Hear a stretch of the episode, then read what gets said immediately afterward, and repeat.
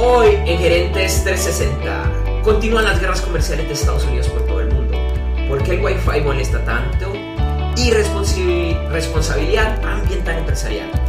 Esto y mucho más hoy en Gerentes 360. Este episodio de Gerentes 360 se graba y transmite en vivo por internet hoy 10 de agosto de 2020.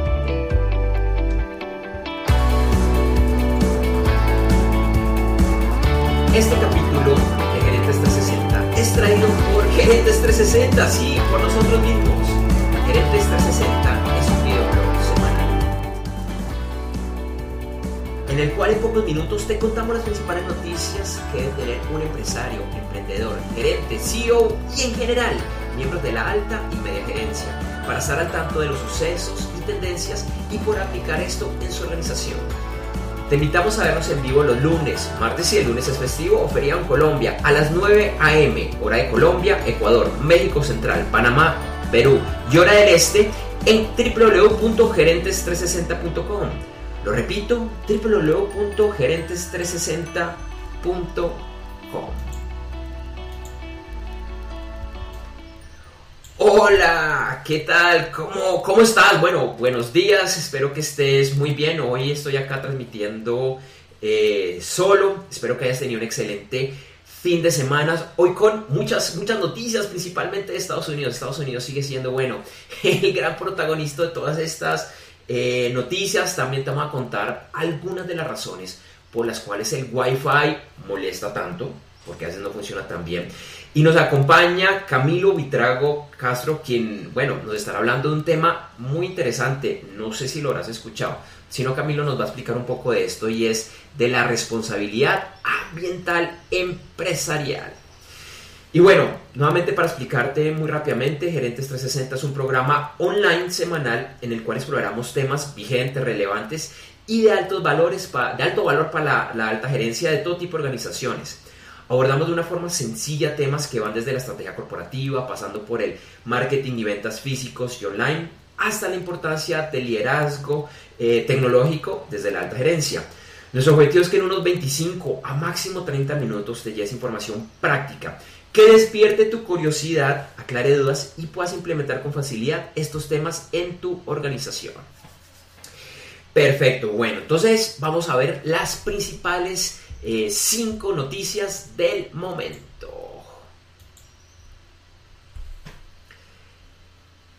Mientras algunos países salen de la cuarentena y otros regresan a casa, en Estados Unidos se reporta una disminución en la tasa de crecimiento de los empleos para el mes de julio. Lo positivo de esta noticia es que si está, eh, es que eh, es, están creciendo, más allá de que en los dos meses anteriores fue mayor esta, esta tasa. Claramente no es la mejor noticia ni para la economía de los Estados Unidos ni sus relaciones comerciales en todo el mundo, ni mucho menos para la campaña ah, de reelección del presidente Donald Trump. En los últimos días, el presidente de los Estados Unidos, nuevamente el señor Donald Trump, anunció que impondría un bloqueo a la popular red social TikTok, que es propiedad de la empresa china ByteDance, por el uso que este país le podría estar haciendo a los datos de ciudadanos de Estados Unidos. La semana pasada se reportó el interés de Microsoft por comprar esta app, lo que les permitiría seguir funcionando en suelo estadounidense. A finales de la semana que acaba de pasar, Trump firmó una orden ejecutiva que le da a TikTok y otras empresas como WeChat 45 días para o ser vendidas en empresas que no sean chinas, eh, por ejemplo ahí estaría Microsoft, sino eventualmente podrían enfrentar bloqueos entre otros. Según reporta el Wall Street Journal, el gigante de e-commerce Amazon.com está en conversaciones con Simon Property Group, el operador más grande de centros comerciales en Estados Unidos. Varias de las grandes tiendas de los malls han estado cerrando en los últimos años, incluyendo a Sears y JCPenney, en parte por los cambios de hábitos de los usuarios que prefieren comprar online. El reporte señala que estos espacios no serían para tiendas de Amazon.com, sino como para lugares eh, donde esta empresa podría acomodar sus centros de distribución.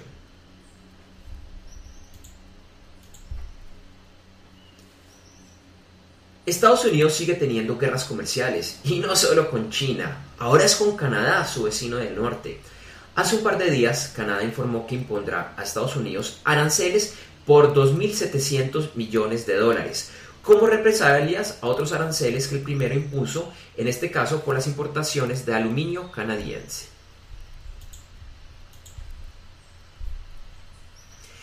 El mercado accionario en Estados Unidos abre con algo de incertidumbre la semana, después que las medidas para extender los estímulos económicos en Estados Unidos no fueron bien recibidas, en general por considerarlas tímidas.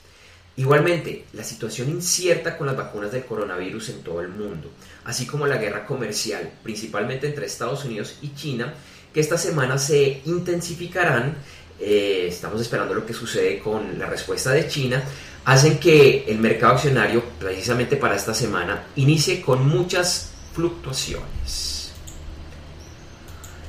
Bueno, esas son como las principales noticias, de alguna manera todas que ver con, con Estados Unidos, o casi todas que ver con, con, Estados Unidos. Realmente ahí hay un tema muy, muy complicado por estas, estas guerras comerciales y es más o menos lo que queríamos eh, pues hablar muy brevemente eh, eh, en estos momentos.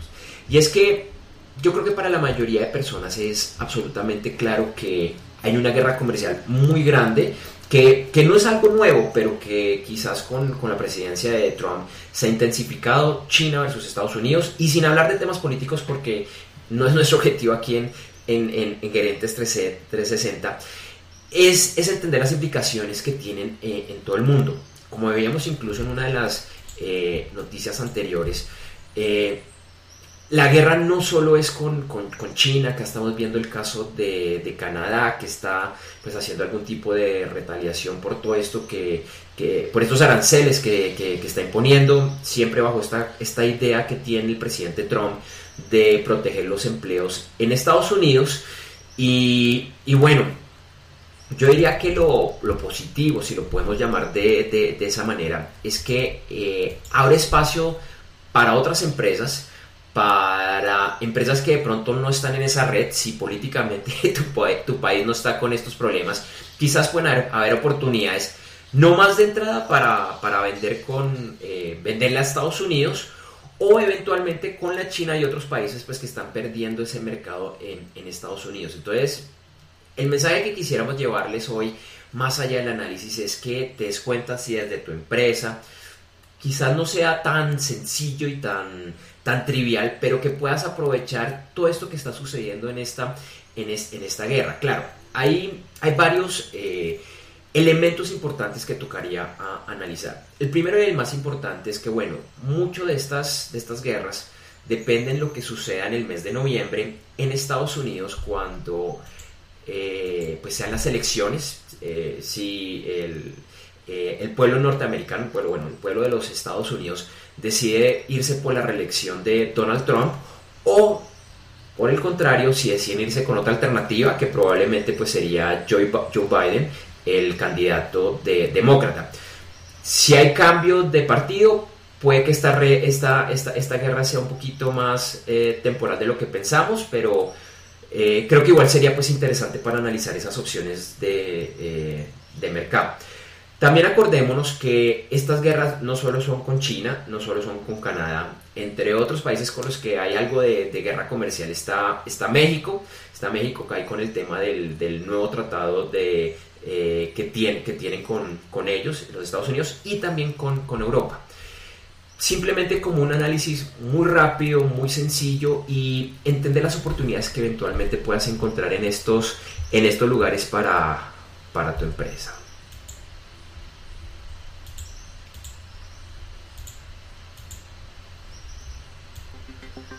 Bueno, este capítulo de Gerentes 360 nuevamente es traído por cortesía de nosotros mismos, el videoblog Gerentes 360.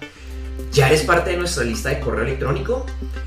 Te invitamos a que te inscribas. Eh, para esto solo debes ingresar a www.gerentes360.com slash lista. Lo repito, www.gerentes360.com slash lista. Aquí vas a recibir nuestras noticias, actualizaciones y te vas a enterar de nuevos programas que estamos lanzando. Igualmente te invitamos a que nos sigas en redes sociales, en www.gerentes360.com encontrarás los links a, estos, eh, entre otros, en estas redes sociales. publicamos a lo largo de la semana pequeños fragmentos de lo que fue nuestro programa del día lunes. Bueno, entonces, eh, nuevamente pues muchas gracias por estar acá, por seguirnos y ya hago la presentación a nuestro invitado, eh, el señor Camilo eh, Buitrago Castro, que ya lo, lo ven en pantalla. Camilo es consultor, experto en energías renovables, certificado por el World Energy Council y la Escuela Colombiana de Ingeniería. Eh, él trabaja para Planet You en temas de sostenibilidad como gestor también de la feria Expo Renovables de Bogotá y el, programa, el programa de bonos solares para Colombia. Entonces, hola Cami, eh, ¿cómo, ¿cómo estás? Hola Andrés, muy bien, muchas gracias. Qué gusto poder acompañar la emisión del programa de hoy. No, a ti por acompañarnos. Y bueno, creo que la, la primera pregunta que es la más lógica y es que nos expliques un poquito qué, es este tema de responsabilidad ambiental empresarial, porque yo creo que la mayoría de gerentes, de CEOs, de presidentes no tienen claro esta, esta temática y bueno, sus implicaciones. Vale, perfecto.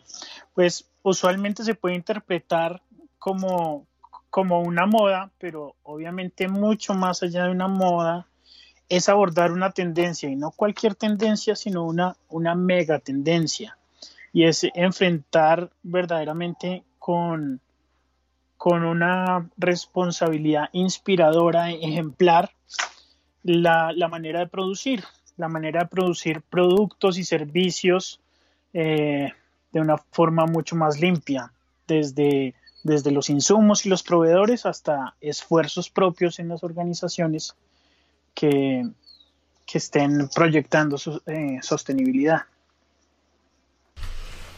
Genial, Camilo, muy, muy interesante ese tema y además pues creo que absolutamente clara la importancia que puede tener para nuestras empresas. Entonces, eh, te, preguntaría cómo pueden intraemprender las empresas eh, en materia de sostenibilidad.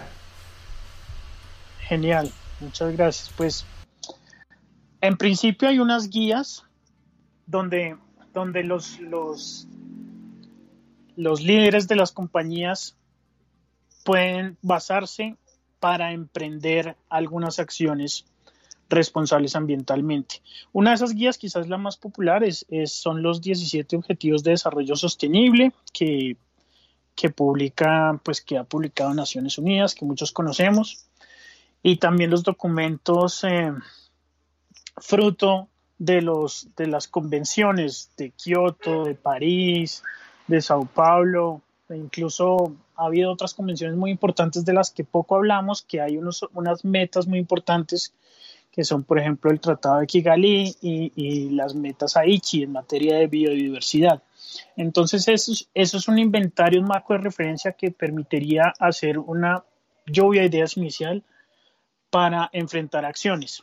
Puntualmente, las fábricas que, que están dedicadas a producir algún tipo de, producto, pueden buscar la manera de hacer su producción más limpia, optimizando procesos, buscando eficiencia energética, buscando ahorros de energía, aprovechándose en fuentes no convencionales, cambiando por tecnologías más modernas. Esto puede ser incluso en otras industrias eh, como la construcción, la fabricación de ladrillos, por ejemplo.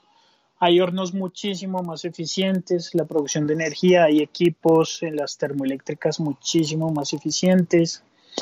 Una gran instalación de una fábrica puede aprovechar sus techos, su área libre en techos para generar energía solar, tener unos ahorros en ese insumo de electricidad, incluso puede entregar los excedentes a la red y percibir algún, algún dinero adicional.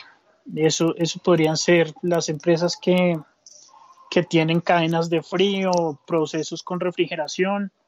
Hay unas tecnologías superiores eh, en eficiencia y, en sostenibilidad como la refrigeración por absorción y en general cada proceso, hacer un barrido de, todos los procesos y buscar una, una mejor forma de hacerlo. Genial, bueno, ahí nos estás hablando algo de temas económicos y de hecho hacia allá iba mi siguiente pregunta y ¿Realmente es rentable este tema de la responsabilidad eh, ambiental empresarial? Claro, claro que sí, por supuesto. De hecho, eh, hay un mercado paralelo al, al, mercado de productos y servicios, que es un mercado gigantesco y es el mercado del carbono. Básicamente, el mundo está premiando estas iniciativas que, que hagan una producción más limpia. En resumen, que, que tengan una menor huella de carbono. Entonces, cada actividad que se realice, que se logre certificar, para esto hay varios entes coordinadores y asesores, consultores, eso es parte del servicio que, que yo estoy ofreciendo.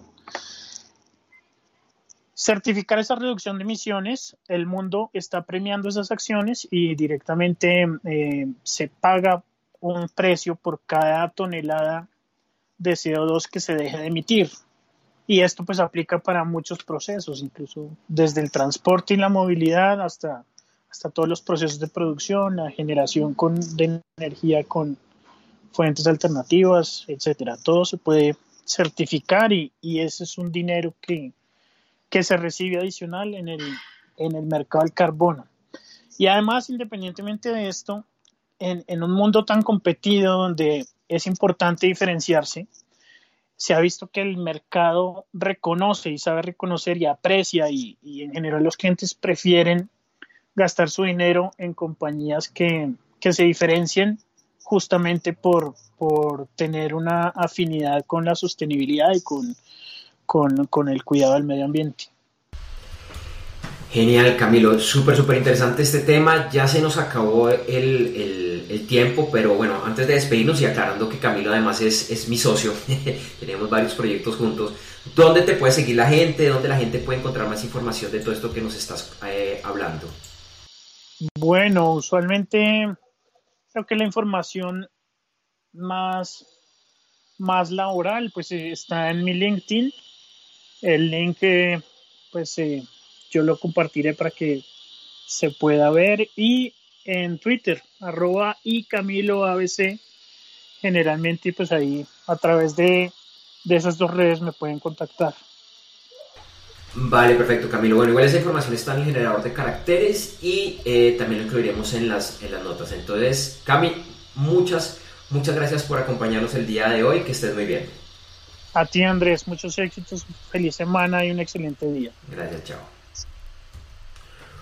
Bueno, después de esta información bien interesante, un, tema a profundidad que queríamos hablar, que usualmente es el tema que eh, manejamos aquí, bueno, de una manera muy, muy sencilla, como, como elementos adicionales que puedan ser interesantes para nuestro crecimiento personal, profesional y demás. Y hoy vamos a hablar del Wi-Fi. Sí, del Wi-Fi, del, del Internet inalámbrico. Y no solo es hablar del Wi-Fi, sino es hablar de por qué el Wi-Fi molesta tanto y por qué a veces parece que es tan poco fi fiable. No sé si te ha pasado, seguramente más de una vez, que es que el internet está lento, que es que se cae, que es que, por ejemplo, ahorita que estamos en la cuarentena, yo pienso que a, muchas personas les está molestando el Wi-Fi más que, que, lo que antes lo hacía. Y te voy a explicar un poquito, son temas técnicos, pero voy a explicar de una manera muy sencilla por qué se da esto. Entonces, digamos que el Wi-Fi pues es una gran solución, es el no tener cables, pero digamos que tiene sus limitantes técnicas. Por ejemplo, no estamos hablando de kilómetros de distancia, lo que, tiene una cobertura de, un router, sino son eh, unos cuantos eh, metros. Adicionalmente, si estás dentro de, de, de, una casa, de un apartamento, como yo lo estoy acá con estas paredes, estas paredes no ayudan, realmente lo que hacen es interferir con la transmisión. Entonces, ¿por qué pasa esto? Entonces, voy a hablar de varias cosas porque usualmente sean responsabilidades que no necesariamente son ciertas. Por ejemplo, muchas veces se dice que el problema es del operador de, tu internet, tu proveedor de internet. Puede que sí, puede que no. Y es que puede ser una ecuación muy, muy compleja. De entrada, digamos que el Wi-Fi tiene dos frecuencias. La inicial, la original, que es la frecuencia que está en los 2.4 GHz, y la segunda, que más o menos empezó a estar en, en, dispositivos ya comerciales hace unos 8 o 10 años, que es la de 5 GHz. La de 2.4 GHz es la, es la, que tiene casi todo, todo el mundo. ¿Por qué? Porque era la tecnología antigua, porque incluso si tu Wi-Fi te lo da tu modem, tu router, el que te dio tu proveedor de internet, lo más probable es que solo tenga esa frecuencia. ¿Por qué? Porque eran aparatos más económicos. Ya la mayoría de proveedores de Internet están empezando a traer los que vienen con la otra frecuencia, de hecho, con las dos bandas. Además, tu equipo tiene que funcionar con las dos bandas. Si tú compraste un computador, un celular, probablemente en los últimos dos o tres años, casi seguro que tiene las dos frecuencias, pero puede que no lo, no lo, tenga. Si utilizas dispositivos de gama alta, celulares y computadores, puede que vengan con las dos frecuencias de pronto hace 6, 7 años, incluso, incluso más. Entonces, en la frecuencia de 2.4, lo que sucede es que todo el mundo está ahí. Entonces es como, míralo como una autopista. Y todo el mundo quiere salir al mismo tiempo no funciona. La frecuencia de 5 GHz tiene la ventaja de que en este momento pues hay muy poquitas, gente, muy, poquitas personas perdón, navegando por ahí, entonces suele funcionar mucho mejor. Además es una autopista muchísimo más amplia que la de 2.4. Tiene otra ventaja. La frecuencia de 2.4 suele tener muchas interferencias con los microondas. Sí, con tu microondas le puede hacer interferencia. Y con, no todos, pero con algunos teléfonos inalámbricos. Teléfonos inalámbricos de pronto también un poquito más antiguos, de 5, 10, 15 años, puede que funcionen sobre esa frecuencia. Entonces, ese es un gran tema y te invitaría a que investigues si tu router, si tu modem tiene las dos frecuencias y además si tu equipo lo tiene. Usualmente los, los, equipos más modernos son capaces de conectarse en las dos frecuencias. Entonces eso es como, como un gran cambio. Ahora, a futuro, 5, 10, 15, 20 años, no sé. Hay ideas que el Wi-Fi no lo van a cambiar las redes de celulares, las redes 5G y 6G. ¿Por qué? Porque estas redes realmente penetran mucho mejor las paredes, no tienen tantos eh, problemas eh, todo, el, todo, todo el tiempo, interferencia, y seguramente va a poder llegar, si tienes buena, buena recepción, va a poder llegar a todo tu apartamento, a toda tu casa. Entonces, eso es algo que todavía se está hablando mucho, son como unas redes privadas virtuales que nos van a ofrecer los operadores de telefonía en unos cuantos años. Y puede que esa sea la solución de, eh, del tema del Wi-Fi pero todavía estamos un poquito lejos de eso. Entonces, como te digo, en este momento simplemente verificar el tema técnico de tu router, de lo que te está ofreciendo tu operador de internet. Pregúntale a tu operador de internet si es el que te da el, Wi-Fi, si ya está ofreciendo los, los, los modems con la banda de 5 GHz. Si tu equipo lo soporta, tu computador, tu celular, créeme que te va a ir bastante, bastante eh, mejor. Si no lo puedes, plan B, conéctate por cable por Ethernet, esa es una solución ideal. Y si por cable todo funciona, ahí sí ya puede ser problema tu operador de Internet que no, no te está dando tan buen servicio en este momento.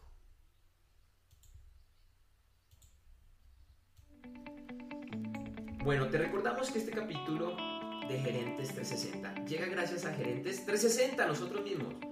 Te invitamos a acompañarnos en vivo en www.gerentes360.com donde también podrás ver nuestros programas editados. Adicionalmente, te invitamos a buscarnos en formato de solo audio en los mejores directorios de podcast, incluyendo Apple Podcasts, Google Podcasts, Spotify, Deezer, Stitcher,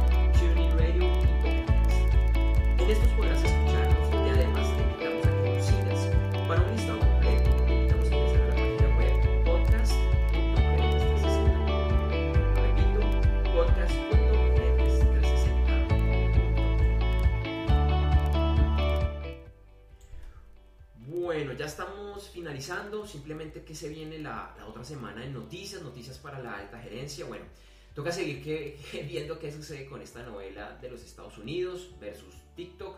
A ver si Microsoft los va a comprar. Se dice que están hablando con otras dos o tres empresas en Estados Unidos que eventualmente los pueden comprar. También mirar qué va a pasar con la retaliación de China con Estados Unidos. Ya hubo una pequeña retaliación y fue unas sanciones que la China impuso a algunos eh, norteamericanos, algunos estadounidenses específicamente, incluyendo a los senadores republicanos Ted Cruz y Marco Rubio. También vamos a ver qué sigue sucediendo con el tema de la vacuna del coronavirus. Estamos empezando a ver como una interesante, interesante y algo triste guerra entre los países, a ver quién es que consigue esa, eh, primero esa, esa, esa, vacuna. Me río, pero pues no, es algo malo, simplemente mirar qué va a suceder y cómo yo espero que se, se, vea, resalte lo mejor de la humanidad y no, no, no, lo más malo. Todos necesitamos la vacuna, entonces por el bien de la humanidad, ojalá todos nuestros dirigentes, nuestros políticos se pongan de acuerdo. Antes de despedirme, te invito a que nos sigas nuevamente en nuestra página web www.gerentes360.com. Si todavía no lo haces, inscríbete a nuestra lista de correo electrónico donde recibirás alertas de nuestros programas. De la misma forma, a que participes en nuestras redes sociales, Gerentes360, así estamos tal cual, Gerentes360, todo pegado, en Facebook y Twitter, y en Instagram estamos como gerentes.360. Gerentes.360. También nos puedes escribir al correo electrónico hola arroba gerentes360.com. A mí me encuentras en redes sociales como Andrés J. Gómez, estoy en Facebook, en LinkedIn, en Twitter y en mi página web www.andresjgomez. Eso es todo por el momento, nos vemos, no, de hecho no, nos vemos de hoy en 8, no nos de hoy en 9, porque el próximo lunes precisamente es festivo feriado en Colombia. Entonces la próxima transmisión va a ser el siguiente martes, el martes de la, de la otra semana, creo que es martes 18, a las 9 de la mañana. Te agradezco por estar acá y nos vemos pronto. Chao.